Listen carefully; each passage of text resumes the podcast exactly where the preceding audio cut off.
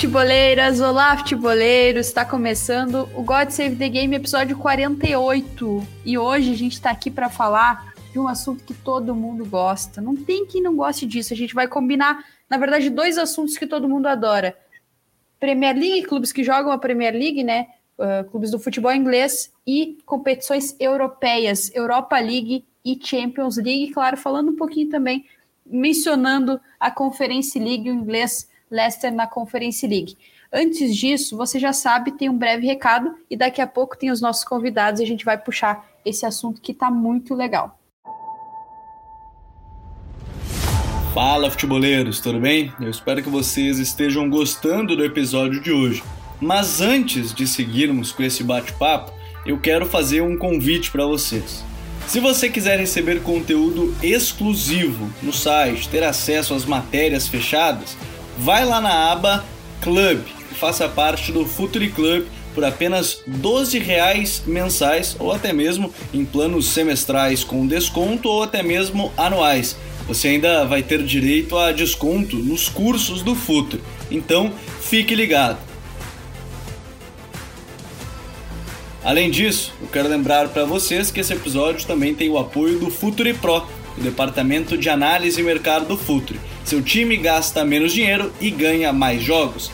Para mais informações, mande um e-mail para comercial@futre.com.br.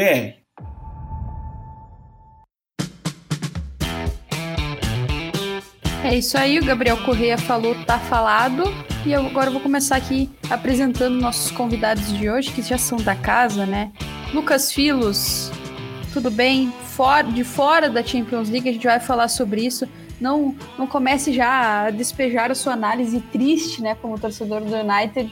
Mas prazer te ter aqui mais uma vez, que bom que você pôde participar. E lamento pelo United, já digo.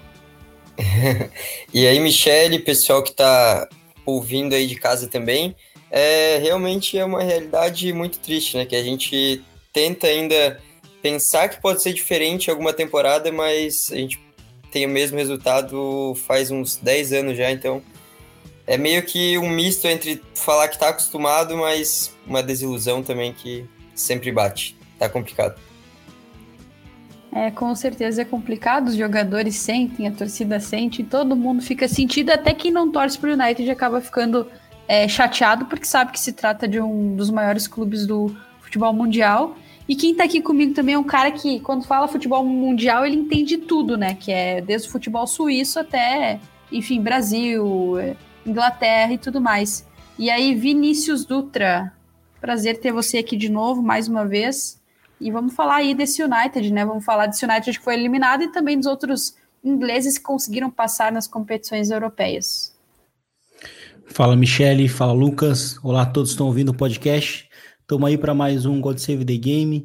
Estamos aí para poder falar bastante, de fato, dessa eliminação do, do Manchester United é, e também falar também do desempenho dos outros ingleses, então tem bastante assunto para a gente poder estar tá aqui discutindo futebol. Com certeza, Vini. Eu já quero começar contigo antes de ir para o Filos, para falar justamente do de que, da carta fora do baralho, né? Do, do time que está é, diferente aí de todos os outros que a gente separou para falar nesse episódio 48, do United que acabou sendo eliminado da Champions League pelo Atlético de Madrid. É, Vini, tu como um cara que também participa do, do nosso podcast da, do futebol espanhol, do El Ronda, enfim, um cara que está sempre por dentro da La Liga também. É, o que, que o Atleti conseguiu, de repente, de se recuperar sobre alguma falha do United nesse confronto? O que, que tu acha que acabou destoando aí? Foi uma questão mais psicológica do United ou realmente reflexo de algo muito maior e até de uma recuperação do próprio Atlético de Madrid? Eu acho que o Atlético de Madrid ele mandou muito bem. É um, é um time que, que, vem, que vem, vem fazendo uma temporada é, bastante irregular, mas que tem crescido muito nos últimos meses, né? É, acho que o Simeone, ao longo da temporada, é, ele tomou decisões muito ruins. E eu acho que para esse jogo contra o United, de uma maneira mais específica, é, eu acho que foi o contrário. Foi quando talvez ele foi onde ele começou a tomar boas decisões, a escalar melhor o time, acho que especialmente no jogo da volta, mas no jogo da ida é, o Atlético de Madrid já tinha jogado muito bem e tinha, e tinha ficado inclusive a sensação de que o time poderia é, talvez ter levado uma vantagem maior assim para o Old Trafford, né? Mas o jogo da volta, eu acho que ele faz alguma série de mudanças que me parecem bem interessantes, né? Como, como aquele sistema com, com, com três zagueiros, né? O, o, o, time do Atlético de Madrid começa iniciando o jogo num 5-3-2, com uma, dupla, com uma dupla de ataque bastante leve, né? É, João Félix e Griezmann. E, e aí, ao longo do jogo, esse sistema vira um 5-4-1, né? Com o Griezmann fechando muito o lado, o lado direito né, sendo um cara de que, inclusive, um dos mais elogiados né, na, em Old Trafford pelo sacrifício defensivo que ele teve que fazer nas variações que o Atlético é, fazia né, sem bola. É, e eu acho que o Atlético de Madrid finalmente conseguiu encontrar no Old Trafford é, é uma solidez é, defensiva que o time não vinha encontrando nessa temporada. Isso é até meio curioso se a gente olha quando a gente fala de Atlético de Madrid, porque a solidez defensiva sempre foi algo que acompanhou muito o time. Mas até mesmo contra adversários mais bagunçados, né, o que dependiam muito da inspiração, como talvez seja o caso do United atualmente, é, o Atlético de Madrid vinha tomando gols, né?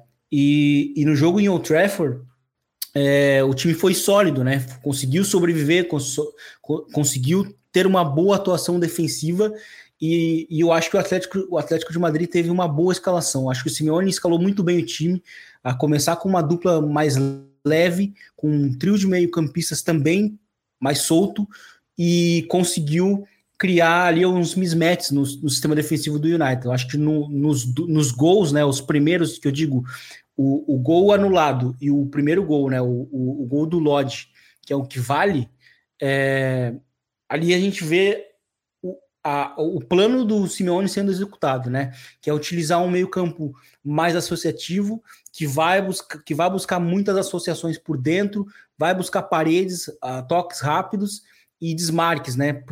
Principalmente para na, na, busca de abrir para o lado contrário, né? Ativando muito o ala, né? Ou o lateral no lado oposto. Então a gente viu nos dois lances, né? O, o, o 1 a 0 e o gol, o, e o gol que foi anulado minutos antes a mesma jogada, né? Uma combinação por dentro que previamente uh, foi acompanhada por uma mudança de direção em que o lateral ele, é, ele recebe com uma vantagem tática né, de tempo e espaço. Né? Tempo para poder dominar e espaço para poder fazer o cruzamento.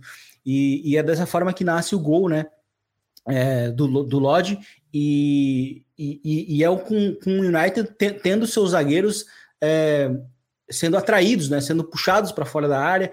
Eu vi muitos prints, inclusive uh, do, do, do Maguire, bastante, bastante deslocado, mas uh, não só é um problema dele, mas ali era um problema de estrutura e que também foi provocado pelo Atlético de Madrid, pelo, pelo que eu citei. Então acho que o Simeone é, foi, mandou muito bem nessas, nessa, nessa eliminatória contra contra o United.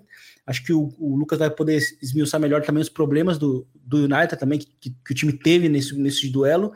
Mas eu acho que isso foi talvez a grande surpresa, assim, porque eram dois times que oscilam muito na temporada, o Atlético de Madrid sofrendo muitos gols, né, não, não conseguindo inclusive se apoiar na, no seu grande pilar defensivo, mas que para esse para essa eliminatória foi o que mudou, foi talvez inclusive a, a mudança de chave para esse time na temporada, que inclusive até, até semanas atrás estava fora da, da zona de Champions, né, na Liga.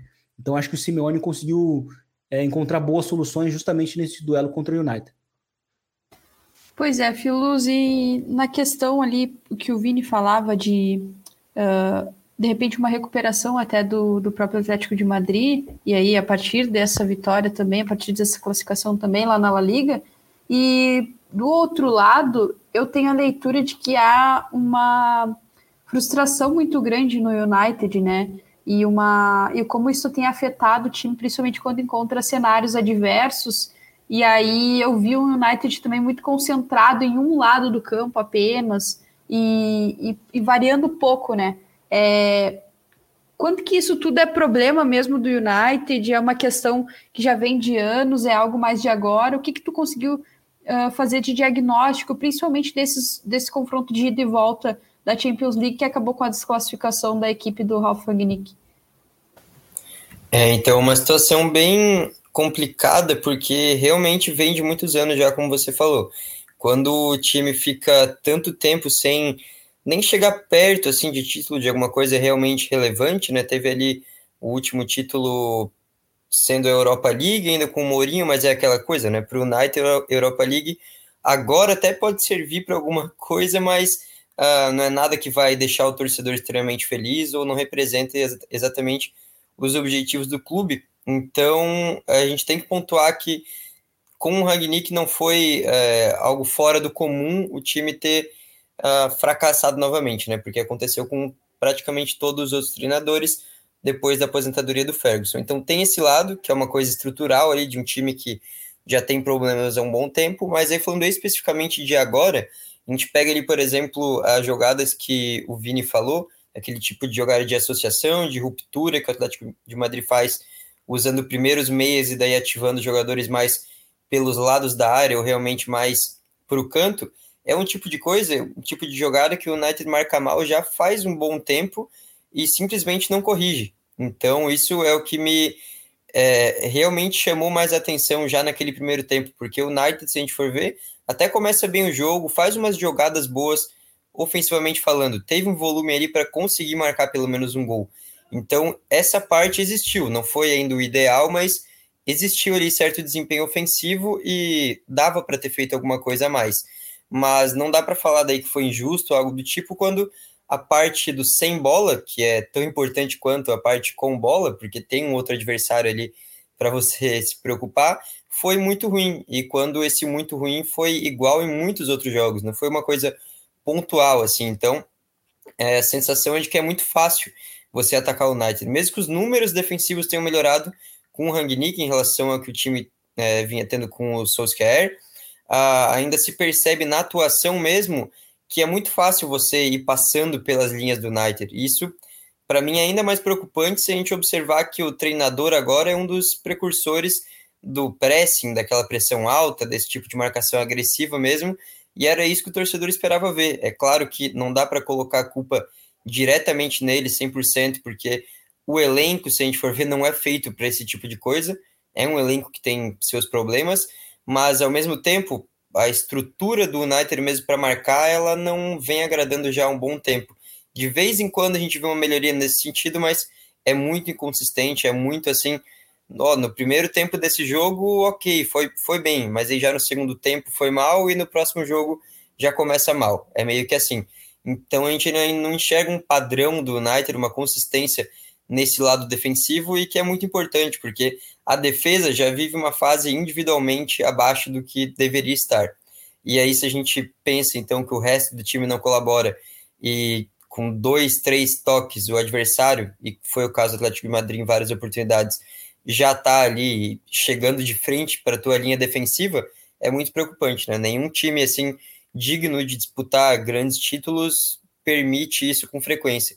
De vez em quando tudo bem acontece, né? O time não vai ser perfeito, mas a gente vê uma constância desses mesmos problemas no United, então não dá para dizer que foi injusto, não dá para dizer que foi inesperado. Claro que o torcedor sempre fica na expectativa do melhor, porque o United jogando o seu melhor poderia tranquilamente passar, mas não dá para dizer que fugiu muito da média de desempenho na temporada. Então, acho que foi uma soma de fatores que vem de problemas estruturais, problemas que já duram muitos anos, que a gente já falou aqui também no Futuro várias vezes, com problemas daí, claro, é, pontuais dessa partida, com uma falta de encaixe ali da marcação, uma falta realmente de noção ali, talvez, do que o United precisava se preocupar mais.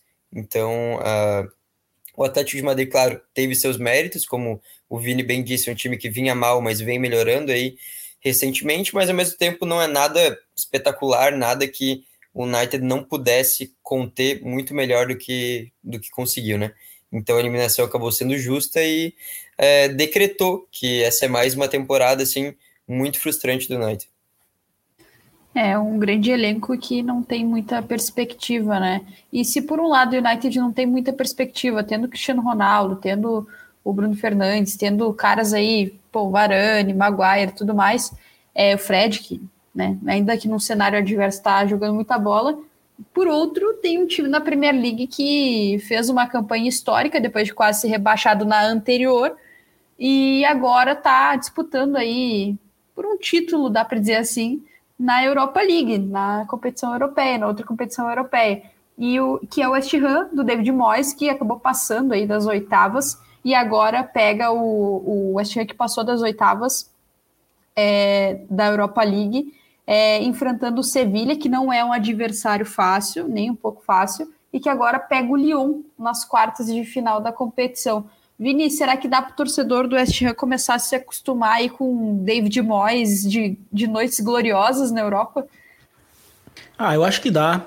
Eu acho que dá e que bom que, que, que o time está tendo essa campanha, porque eu acho que também acaba sendo um, uma, uma forma de reconhecimento do bom trabalho né, dos últimos anos. É, se o time não consegue, não, não conseguiu ter forças para se manter nas, nas zonas de Champions, né, tanto no ano passado quanto neste, é, eu acho que ir bem na, na, Europa League, que também dá uma vaga né, na, na Champions, caso, caso o time seja campeão, é, já é uma forma de, de uma forma de reconhecimento do trabalho, sabe? Eu acho que eu acho que essa eliminatória ela, ela mostrou muita coisa sobre o West Ham, porque o Sevilla é um time de, de muita hierarquia dentro da, da Europa League, né? Tanto que tem um, um meme, né? Tipo, o Sevilla vai ganhar a Europa League, né? Tipo, às vezes ele tá na Champions, ele vai para para a Europa League, né, eliminado na fase de grupos e vence, né, a, Europa League como aconteceu no ano passado, né? No, então assim é, é um time que que inclusive venceu o primeiro jogo, né, em casa. E, e eu acho que o West Ham demonstrou muita maturidade para entender os momentos do jogo, porque o, o jogo da volta ele foi ele foi marcado por várias fases assim. Primeiro porque começa com o Ham com muita posse, mas não gerando oportunidades. E aí o Sevilha entra no jogo, o, obriga o Areola a fazer uma defesaça logo no primeiro tempo. E aí, mais para a reta final do, do primeiro tempo, o, o, o Antônio ele, ele cria, né? Ele, ele dá assistência da, do gol do, do Sulsec, né? 1 a 0 já no momento em que o Ashens conseguiu ajustar muito bem a sua pressão, né? Para equilibrar de novo o jogo. Né? O time do Ashens só no primeiro tempo finalizou três vezes. Mas no segundo tempo é, é quando o time melhora de novo, né? Então, quando eu digo, o jogo teve várias fases. O time melhora no segundo tempo, poderia ter evitado a prorrogação, né? E aí na prorrogação, novamente o time é melhor e, e marca o gol, né? Do, da, da classificação com o Yarmolenko, que viveu uma semana até de, gol, de gols decisivos, né? Porque no, no jogo da mesma semana ele marca um gol também decisivo vindo do banco contra o Aston Villa, né? Então acho que foi uma semana bem importante para o Yarmolenko, né? Principalmente pelo momento que vive a, é, a Ucrânia atualmente, né? Nessa guerra com a, com a Rússia. E, e o, que me chamou mais atenção justamente na, nesses duelos, principalmente contra o Sevilha, foi a maturidade que o Ashton demonstrou para jogar uma noite europeia. Porque a gente está falando né, de um adversário como o Sevilha, que por diversas vezes sobreviveu a momentos difíceis, né? E também desfalcado, com outros problemas. Eu acho que o CV, eu acho que o West Ham mandou muito bem e, e foi melhor no, em boa parte do, do, segundo jogo e acabou merecendo a, a classificação. Eu acho que o ambiente foi muito bacana de poder observar. Acho que o Declan Rice fez uma partidaça no segundo, no segundo jogo também, dominando muito ali defensivamente o segundo o, o, o, o meio do campo. Então acho que foi foi foi uma partidaça, foi, um, foi, foi, uma noite, foi uma noite muito especial que eu acho que acaba coroando muito bem o atual momento que o time vem vivendo. E na verdade a gente fica, fica, fica também uma certa pena, né? O time do Oeste já não ter tido um pouco mais de sorte agora no sorteio, porque vai enfrentar de novo mais uma pedreira e um time que também costuma ir longe, né? Na, na Europa League, é o caso do Lyon. Pois é, a gente já vai detalhar mais o Lyon também.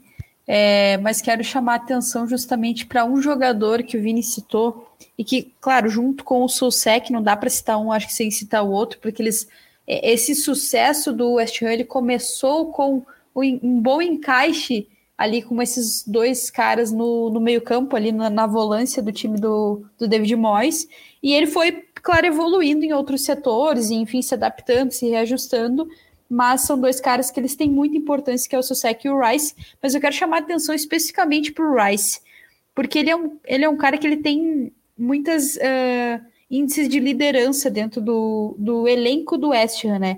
De acerto de passe, de acerto de passe longo, de desarme, e isso para mim mostra muito um, um, cara de meio campo que é quase que completo, assim, né? É difícil o, o Declan Rice ele não conseguir render em algum cenário, além do fator de liderança. É, qual que é o tamanho do Rice dentro da conquista, dessas conquistas que o West Ham vem conseguindo ao longo da temporada e agora classificado para as quartas da Europa League, Filos? Ah, é muito grande, muito grande mesmo, porque ele é um jogador que está ali realmente no coração do time. Ele faz parte dessa espinha dorsal ali, jogadores que são os mais regulares, os que coordenam o resto dos companheiros também. Então ele tem um papel muito importante em termos é, técnicos, porque é um cara que perde pouquíssima bola, ele meio que garante ali um bom aproveitamento das ações com a bola que ele faz. Uh, bom rendimento também do ponto de vista defensivo, porque ele é um monstro nesse sentido, um cara que marca muito bem, é, muito agressivo, mas sem perder ali a inteligência para manter uma posição quando necessário. Ele não sai uh, meio que como um louco, digamos assim, ele sabe marcar muito bem e tem uma eficiência muito grande nisso.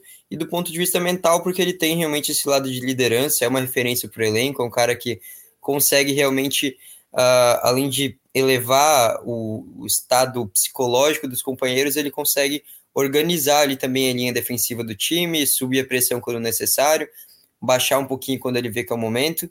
Então, eu acho um cara assim realmente de, de pegar ali no futebol um primeiro patamar. Eu acho que ele só não é visto ainda dessa forma porque tá num time que, né, apesar de ser muito bom e a gente tá elogiando bastante, vem fazendo uma ótima campanha, ainda não faz parte daqueles clubes da elite, digamos assim, mas Acho que é questão de tempo também, é talvez na próxima temporada já, ou então na seguinte, para ele chegar realmente em um desses clubes visto como clubes de elite, e aí acho que ele vai ser meio que dentro de um consenso assim um dos melhores da posição, porque é um cara realmente muito consistente além de tudo isso.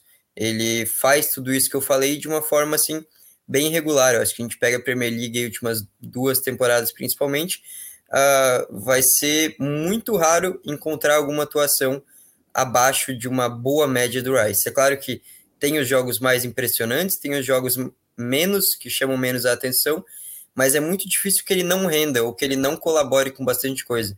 Então, mesmo se ele não brilhe muito, não é exatamente a função dele o brilho, né?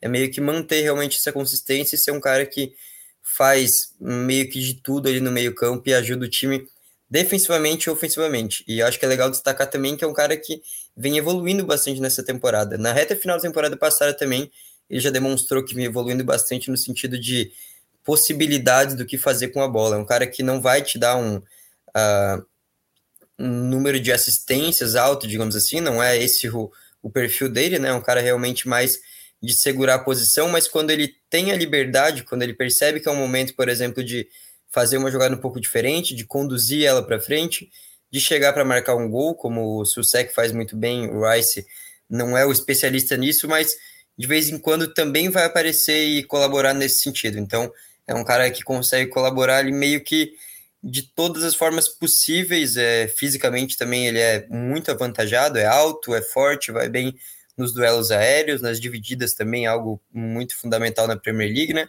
Então, é um cara realmente que uh, logo, logo tá chegando aí em algum time de primeiro nível, e enquanto isso ele vai ajudando o West Ham, que é também um belo time que vai fazendo uh, uma bela campanha, a chegar perto aí de um, talvez, quem sabe, uma final, uma semifinal de Europa League, que seria sensacional, né?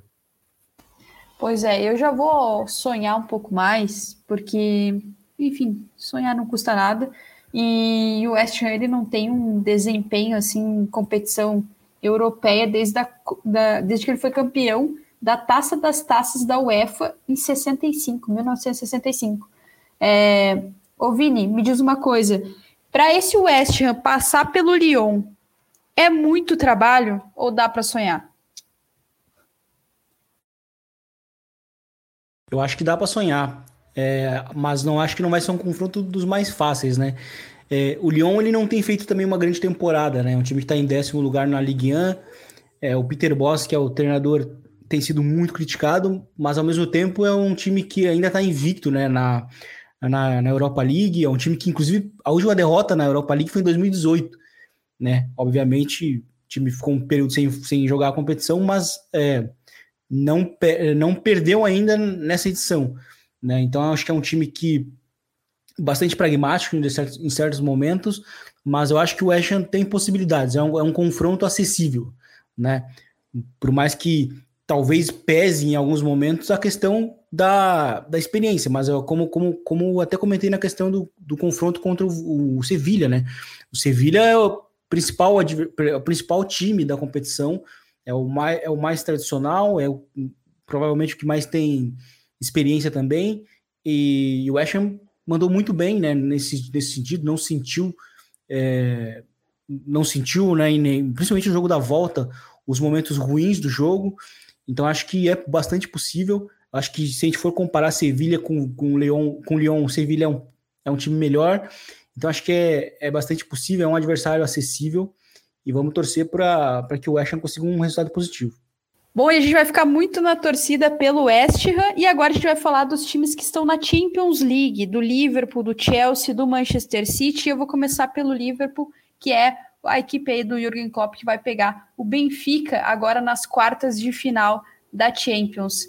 É, Vini, eu quero começar já te perguntando, para depois já ir para o Filos. É, primeiro, a tua, a tua impressão sobre a classificação do Liverpool e já vou te pedir o que, que tu espera desse confronto contra o Benfica. Se você acha que, enfim, de certa forma, o Liverpool pegou aí o mais fácil dentre os adversários possíveis. É, acha que para o momento que vive o clube, no sentido de estar tá brigando muito próximo do City, como eu falei, e de estar tá tentando aí disputar também uma Champions League. Acho que às vezes tu pegar um adversário um pouco de menor nível do que os outros, talvez seja melhor, né? Não sei como é que tu viu também essa questão do, do confronto do Liverpool para essas quartas de final da Champions.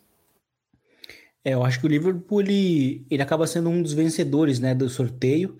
É, porque acaba pegando um dos adversários mais, mais acessíveis também, né?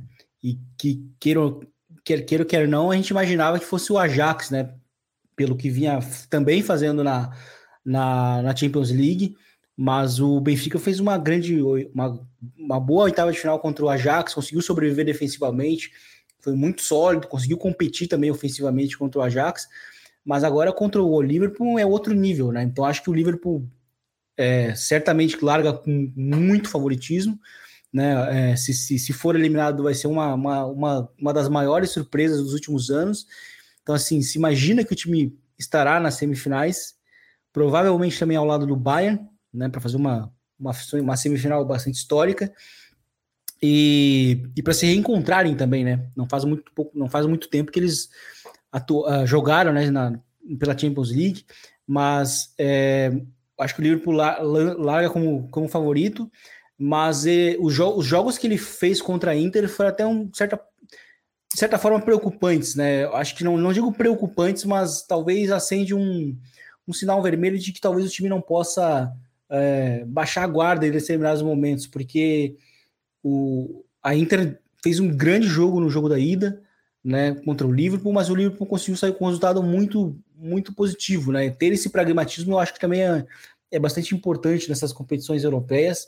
O jogo da volta, inclusive, é, o, o, Liverpool, o Liverpool, ele, ele, ele, quando, quando as coisas estavam começando a piorar, é, foi quando aconteceu a, expulsão, né, do, do Sanches, e eu acho que aquilo contribuiu para que o jogo não fosse, não terminasse num drama absurdo, mas eu acho que o Liverpool tem, tem que tomar como lição é, é, essas oitavas de final contra a Inter para não baixar a guarda quando não deve.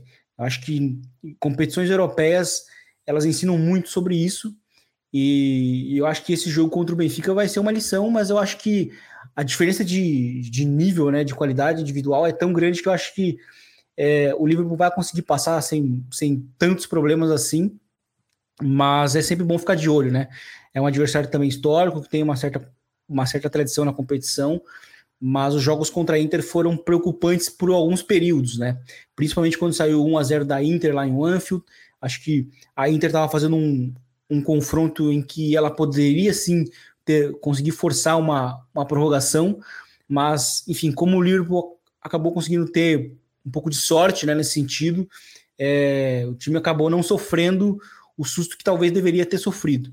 Então, acho que talvez o que o, o, que o Klopp precisa, precisa estar bastante atento é, é, é com algumas desatenções que o time pode, po, possa ter, né? Obviamente também que, que, que ter que lidar com, com perseguir o Manchester City né, na Premier League e, e jogar a Champions, né? Também é, é, ela, ela é um desafio, né? Porque você vai, vai acumulando jogos, jogos competitivos. O time também está vivo na FA Cup, né? Então acho que está vivo em algum, mais, uma, mais uma outra competição e então o calendário vai, vai afunilando e isso é mais um desafio para o time do Klopp. Pois é, né, Filos? E assim, é, só para te perguntar também, é, Primeiro, o que, que tu acha desse confronto? E é um confronto que o Liverpool ele, ele faz o segundo jogo dessas quartas contra o Benfica em casa. E aí entra aquela coisa: será que o Liverpool ele vai conseguir de repente recuperar? Uh, e aí um recuperar bem recente, né? Porque o Liverpool na história em si ele tem um retrospecto muito bom em Anfield, mas foi muito estranho, né? Esse, essa questão desses desconfortos assim que, que ocorreram durante a partida mesmo em Anfield, né? Como que tu vê de repente a força do estádio contribuindo para também motivar esse time, principalmente por essa essa energia que meio que o Klopp troca com os torcedores do Liverpool, né? Não sei como é tu vê isso como um fator que pode ajudar o Liverpool também para esse para essa fase eliminatória? Ah, eu vejo, eu vejo. Eu acho que uh, sempre tem aquele clichê de torcida ganha jogo, desse tipo de coisa. Acho que não é um lado tão extremo assim, mas eu acho que em determinados contextos faz, a, faz uma diferença, assim, tem certo impacto, né? O principal é o que acontece dentro de campo, mas eu acho que assim, o Anfield é um dos estádios mais poderosos, digamos assim, mais fortes de, de toda a Europa e talvez de todo o mundo, nesse sentido de tradição, ainda mais quando a gente fala de Champions League, é um, um templo, né? E a torcida realmente faz muita força e empurra bastante o time. Eu acho até que é algo que faz uma diferença em relação, por exemplo, a um Manchester City. Eu acho que é um dos lados que uh, pode contar como diferencial. Acho que são Liverpool e City tem, uh, estão em níveis bem semelhantes, tem um nível de desempenho bem semelhante. Um é melhor em uma coisa, um é melhor em outra. E acho que o Liverpool tem um pouco desse lado de uh, dar mais medo, digamos assim, quando você vai visitar o Anfield do que o medo que um adversário tem no Etihad. Acho que tem a ver com esse lado da torcida e também tem a ver, claro, com o aspecto mental dos jogadores em si, que já é muito forte, ao meu ver, maior do que o City, por exemplo, já fazendo essa comparação para a gente uh, ter um parâmetro também, né? Porque a gente sabe que são duas belas equipes, mas sempre é bom usar esse, essa comparação também para a gente ter uma noção do que pode ver mais para frente, inclusive um palpite meu é que a gente vai ver esse confronto na final essa temporada. Acho que vai ser sensacional, inclusive, se acontecer. E, ao meu ver, é, o lado da torcida faz diferença sim, ainda mais se a gente observar que o Liverpool é um time que joga num estilo muito agressivo, muito de morder bastante o adversário, digamos assim. E acho que para esses times faz ainda mais diferença, porque o time vai mais para cima, o time marca com uma pressão ainda mais agressiva e fica muito complicado para um adversário enfrentar um Liverpool que, independente do estádio, já é muito forte numa pressão alta, digamos assim, em o estádio com uma torcida empurrando ali sem parar e fazendo bastante barulho, um técnico que sabe puxar isso muito bem também, eu acho que acaba assim sendo algo que tem certo impacto. Não é isso que decide o confronto na maioria das vezes, mas acho que não tem como a gente negar que certa influência tem. É, e você citava ali o Etihad, citava o City, e eu quero justamente falar desse time agora, porque quando se fala em melhor desempenho na Europa, uh, o time que é mais citado hoje eu acho que é o City, né? Mesmo depois ali daquele tropeço contra o Tottenham, é, o City é um time que é muito citado porque ele vem desempenhando um futebol quase que sem muita margem de erro, assim. É, pegar o Atlético de Madrid neste momento, Vini, é neste momento que vai ser início de abril, é, pode ser algo bem importante para o City também, do que, se, do que se refere principalmente a essa questão que a gente comentava também sobre o Liverpool, de estar tá ali ainda que no topo da, da Premier League, mas precisando sustentar essa posição com alguém que está ali na sua cola também.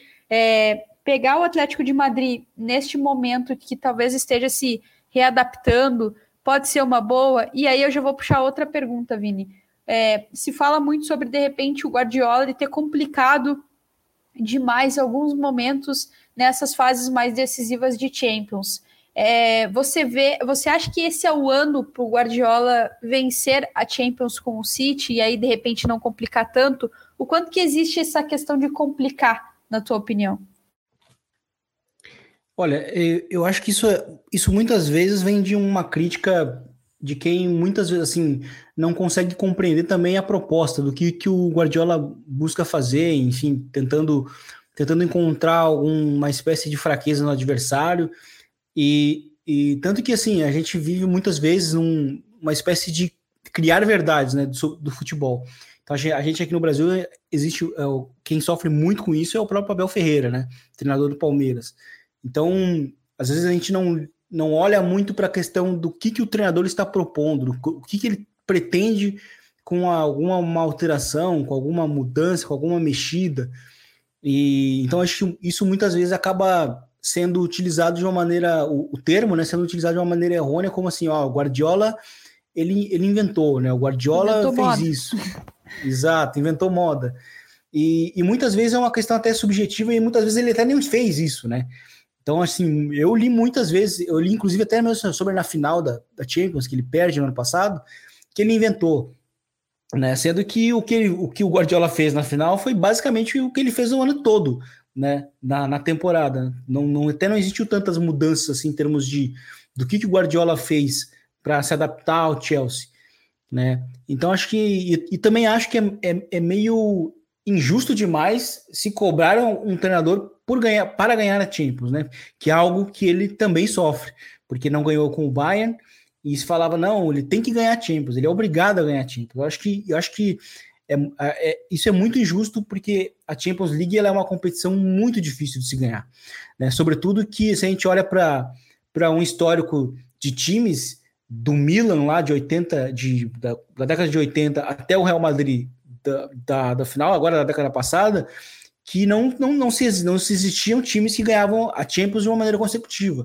Né? Isso mostra o quão difícil era, né? Até mesmo aquele Barcelona dele que, que é considerado o melhor time da história, o time mais dominante, não conseguiu ganhar dois anos seguidos.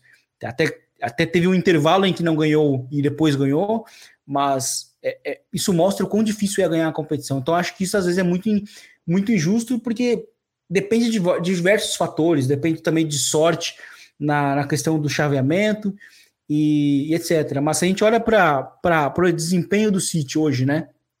Se a gente for usar um termo lá, um, um termo que existe muito nos esportes americanos, né? a questão dos power rankings, né? Se a gente olha, se a gente for fazer um power ranking em termos de desempenho, acho que certamente o City vai estar em primeiro. Acho que hoje é o time que melhor joga, é o time que faz a, a melhor temporada em termos de, em termos de regularidade. Ano passado também era. Acho que o, o Chelsea ali do, do, do Tuchel, né? Ele, ele cresce muito ali na, naquele, naquele início de ano, né? Mas eu acho que o City também ficava no topo ainda, se a gente olhasse para até para a data das, das finais. Então acho que o City ele é sim é, o, o melhor time que está desempenhando na temporada, mas também no seu chaveamento tem o Real Madrid ali e na Real Madrid, a gente sabe que o Real Madrid na Champions League é um time que tem aquela hierarquia, né? Tem o que chamam na, na Espanha de La Flor, né? Algumas bolas que não entram normalmente no Campeonato Espanhol entram na Champions League. É, o, o, o, Santiago Bernabéu, que é silencioso no Campeonato Espanhol, começa a fazer barulho na Champions League. Então, assim, o Real Madrid ele, ele, ele é um time que é muito diferente na Champions. Embora eu acho que para esse ano o time não tem time para ser de fato campeão. Mas, até porque o próprio Manchester City, ó, o ano retrasado, né, conseguiu eliminar o, o Real Madrid, né, com uma base de time muito, muito similar dos dois. Então eu acho que o, o City, uma coisa que também conta, conta muito a favor do City atualmente, é que a final do ano passado ela também deu um certo estofo para o City, deu uma certa experiência, que é uma coisa que conta muito, né? Raramente os times que entram, acho que nunca, inclusive, aconteceu de um time que entrou pela primeira vez na, na, na final venceu. Né? O, o Chelsea ele perdeu, ele venceu na segunda, o, o, Dortmund também venceu depois. Enfim, são, são times que não ganham na primeira. Acho que o Dortmund foi o primeiro time que ganhou, na verdade, na primeira final. É, então, assim, dificilmente um time ele vai para a final e vence pela primeira vez. Então, acho que o, o City conseguiu essa experiência, perdeu para o Chelsea no ano passado, mantém o desempenho nesse ano, mantém inclusive a fome, né, o, de, o desejo de ganhar é, uma, uma, uma, a orelhuda, né, uma taça, uma taça europeia. Então acho que isso é muito importante, mas, mas também acho que depende de diversos fatores, né? Porque na final vai enfrentar o Liverpool, que é um time que, que é muito hierárquico também, tem uma, uma grande tradição na competição, pode também talvez enfrentar o Bayern, que é depois do Real Madrid quem tem os melhores números históricos na Champions. É, então, assim, é sempre muito difícil e é por isso que eu acho que é muito injusto a gente cobrar algum treinador para ser campeão da Champions, ou até mesmo um time, como é no caso do PSG. O PSG é muito cobrado por isso, né? Mas eu também acho que é muito injusto porque o nível é muito elevado, por, melhores os, os jogadores que você tenha. Mas a gente olha para o City hoje e certamente ele é um dos postulantes ao título e vai ganhando essa experiência que também é muito necessária nessa competição. É, com certeza. Só para uh, primeiro fazer uma observação que, é, modéstia à parte, é o único, único time que eu penso assim, bah, esse time tem a camisa pesa, é o Real Madrid, já constatado. É o time que, se, se dá para falar, a camisa pesa é para o Real Madrid. E para citar mais um exemplo de um time que pegou essa experiência, ainda que já tivesse suas Champions né, e tudo mais, mas que estava tentando ganhar de novo, né, recuperar esse, essa era de sucessos. O próprio Liverpool, que enfrentou o Real Madrid, perdeu e depois enfrentou o Tottenham e venceu Sim. e conquistou a Champions League. É, então a gente tem vários exemplos assim, acho que até nessa linha mesmo que se pensa muito no, no Guardiola Sim. ganhando com o City. Sim, é... sobre isso, Michele, sobre isso eu falar. até gosto para complementar. Eu, eu não gosto muito do termo uh, a camisa, não, não que você acabou de citar no sentido, mas uh, no sentido histórico, né? Por exemplo, ah, o Real Madrid tem 13 Champions, então por isso que ele é o favorito. Eu, eu discordo muito desse, desse pensamento da, do histórico do time para talvez passar de fase. Mas eu concordo tal, talvez com o plantel.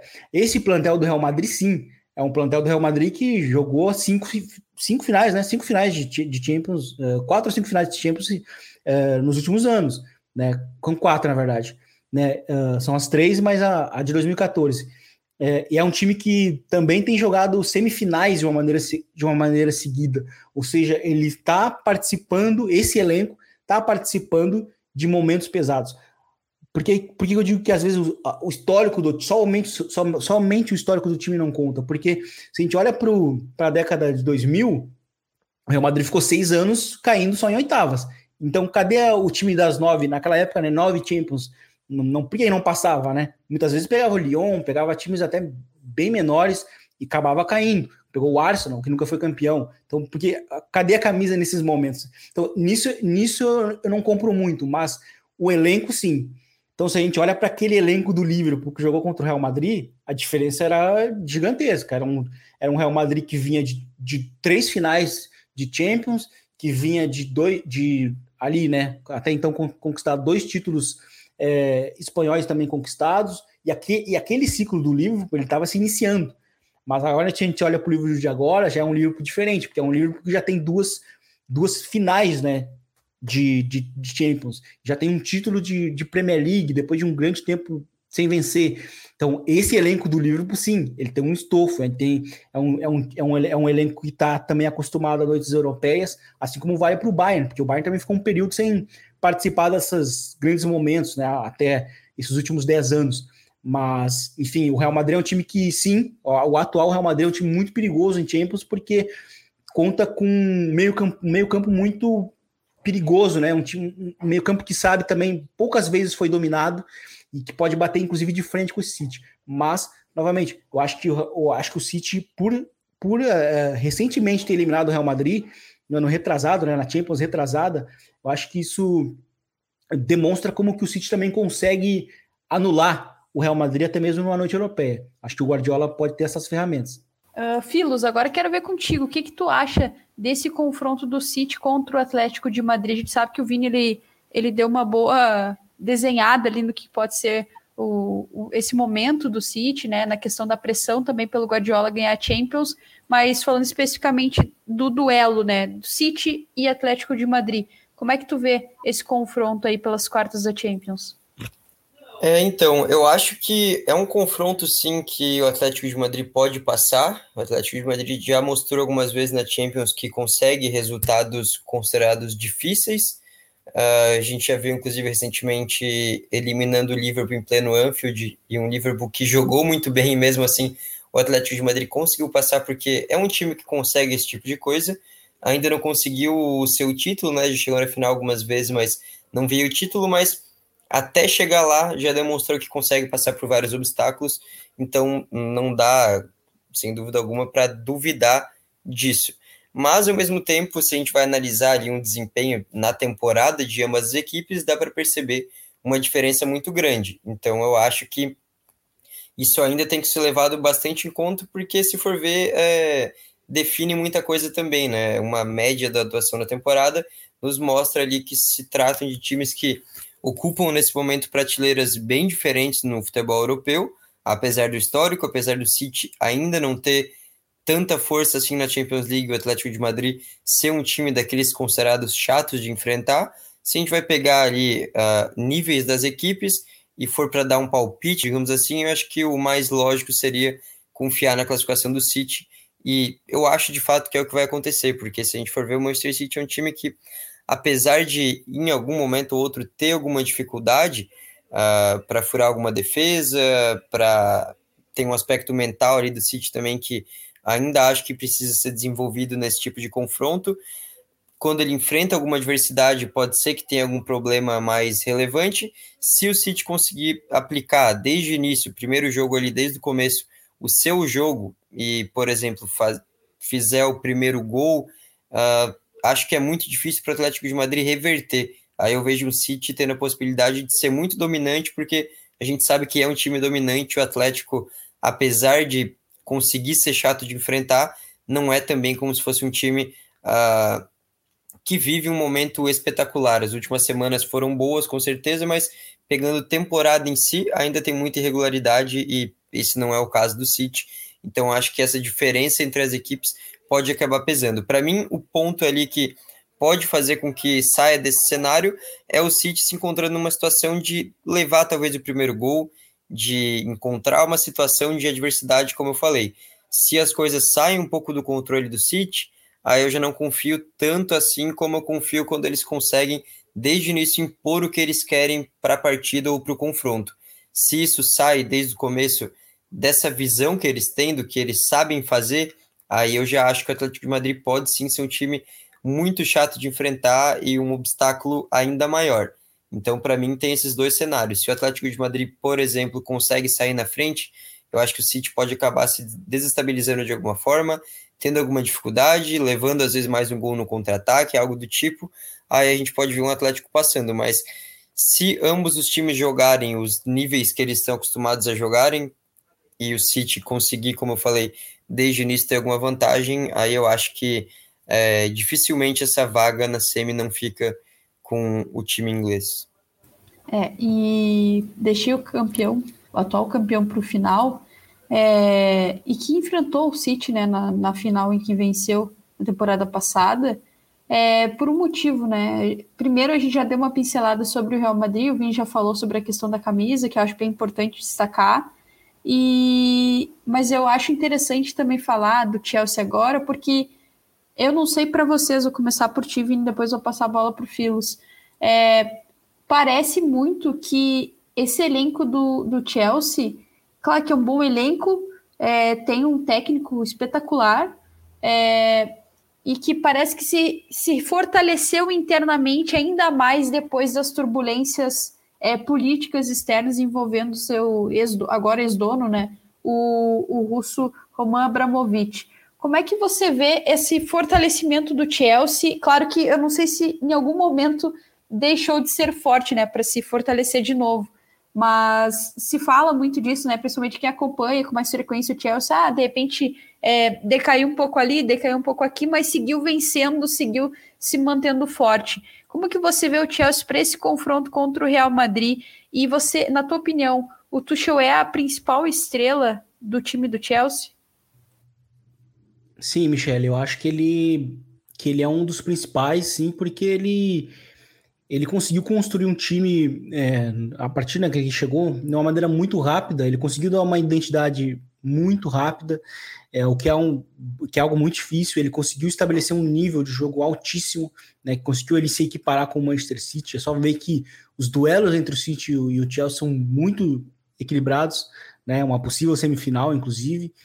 É, e, e eu acho que esse confronto contra o Real Madrid vai ser bem interessante porque é, são dois anos seguidos, né, enfrentando o Real.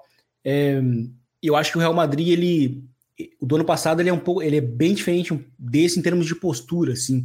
Então talvez esse time do esse time do Real Madrid ele possa ele possa dar algum outro tipo de, de, de, de desafios para o Chelsea, né? Do ano passado. Aquele time do Real Madrid ele era um ele era um time que tinha muita cara de, de transição, como esse ainda tem, né?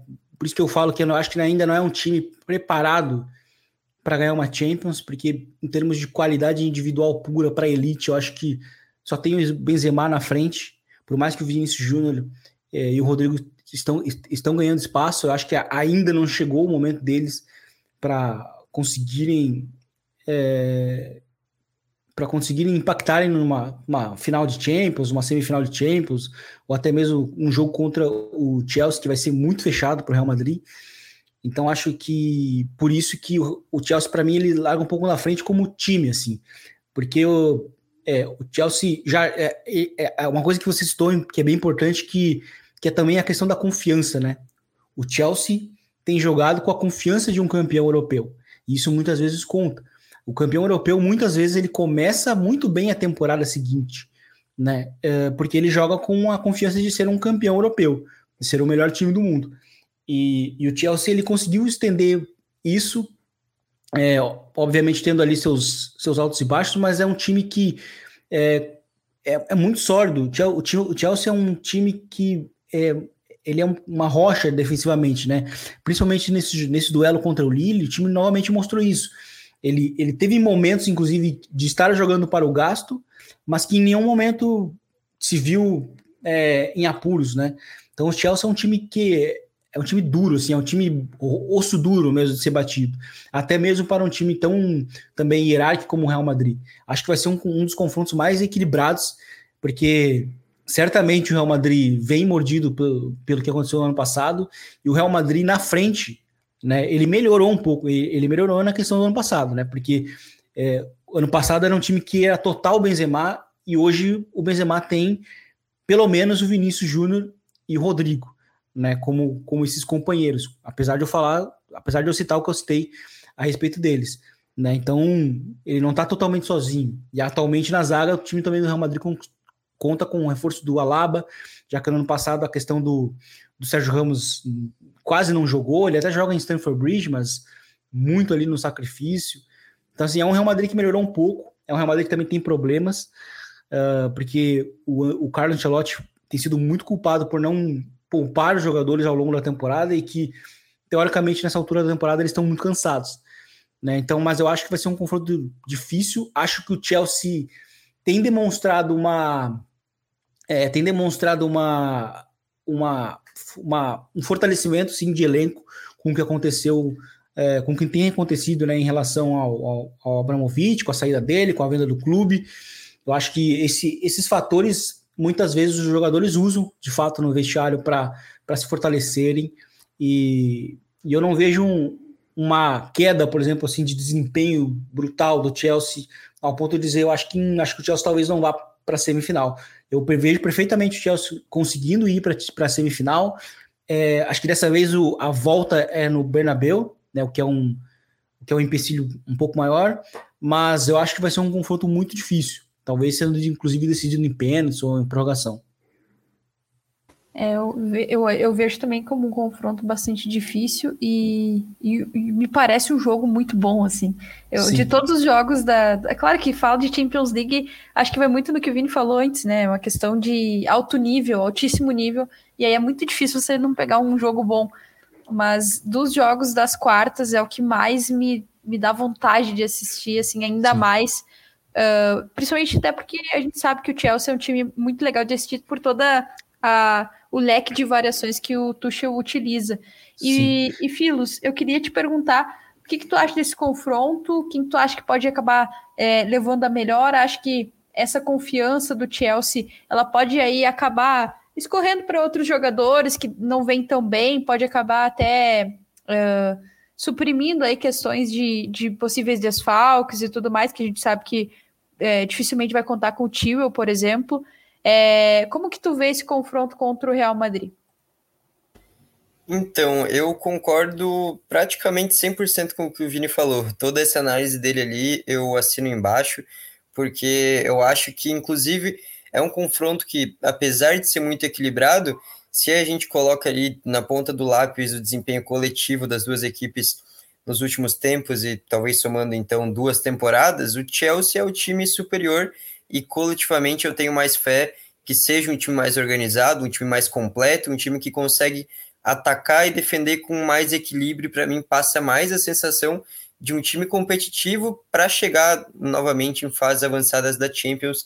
E esse Real, para mim, ele tem altos e baixos, ele tem confrontos que você olha e fala: esse Real de novo vai dar trabalho, esse Real ele vai chegar na final, esse Real pode ser campeão, porque aí você junta o que você vê naquele momento com, claro, todo aquele histórico de ser o Real Madrid, como vocês citaram também, de ter jogadores ali com uma hierarquia gigantesca na Champions, jogadores que estão na história da competição.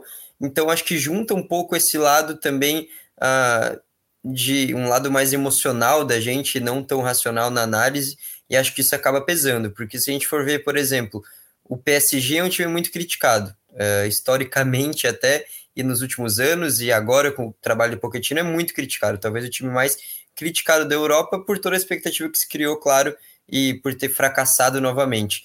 Mas, se a gente vai pegar ali o confronto do PSG com o Real Madrid, o PSG foi certamente o time superior na maior parte do tempo. E eu não consigo observar ali um Chelsea tendo uma dificuldade muito gigantesca em impor essa dificuldade para o Real Madrid também. Então, é, eu vi ali até talvez análises que eu não concordei no dia que saiu o sorteio, porque eu vi muita gente dando o Real Madrid como classificado, ou até como, como um time bem favorito no confronto. Eu acho que o Real pode passar. Acho não, tenho certeza que o Real pode passar, porque tem um grande time, tem grandes jogadores, mas eu acho que se a gente vai fazer uma análise realmente fria, eu não consigo ver essa superioridade toda do Real Madrid. Na verdade, eu acho que o Chelsea larga na frente. Acho que se eu fosse dar meu palpite, também apostaria no time inglês, e acho que esse lado até psicológico do time vir sofrendo aí com essas sanções, com essa questão toda envolvendo Abramovich, envolvendo realmente o lado extracampo do time que pode chegar no campo, eu acho que isso faz com que os jogadores em si, o vestiário fique ainda mais unido, tenha ainda mais um motivo, ao meu ver, para lutar aí por mais uma bela campanha na Champions, e apesar de ser uma temporada de altos e baixos e um nível de desempenho que não é o mesmo do melhor Chelsea sob o comando do Tuchel, eu acho que o Chelsea tem sim totais condições de, em 180 minutos, passar ali do Real Madrid e meu palpite, como eu falei, até seria esse. Então, eu acho que um jogo equilibrado, um jogo que pode acontecer qualquer coisa, não dá para duvidar do Real Madrid jamais, mas acho que o Chelsea, nessas horas, ele também sabe como crescer. É, é, um time que aprendeu muito bem a fazer isso, né? Crescer nesses momentos. Filos, muito obrigado pela tua participação. Conto contigo aqui nos próximos episódios do God Save the Game. Volte sempre.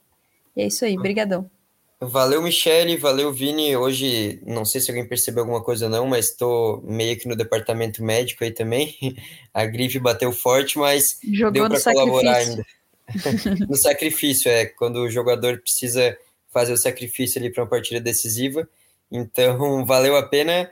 E é isso aí, tamo junto, até a próxima. Valeu, valeu, até a próxima. Muito obrigado, Vini. Volte sempre, você também. As portas da casa estão sempre abertas. Você já é da casa, na verdade, né? Nem preciso fazer muita firula. Muito obrigado, Michele. Isso aí foi um prazer. Foi um prazer também, Lucas. Sempre, é sempre um prazer estar discutindo aqui futebol. Agora vamos Vamos né, esperar essa data FIFA passar, uma data FIFA bem importante, né? Que define basicamente a metade das vagas que faltam e depois vamos curtir novamente esses jogos de Champions, porque eu acho que vão ser, vão ser muito interessantes.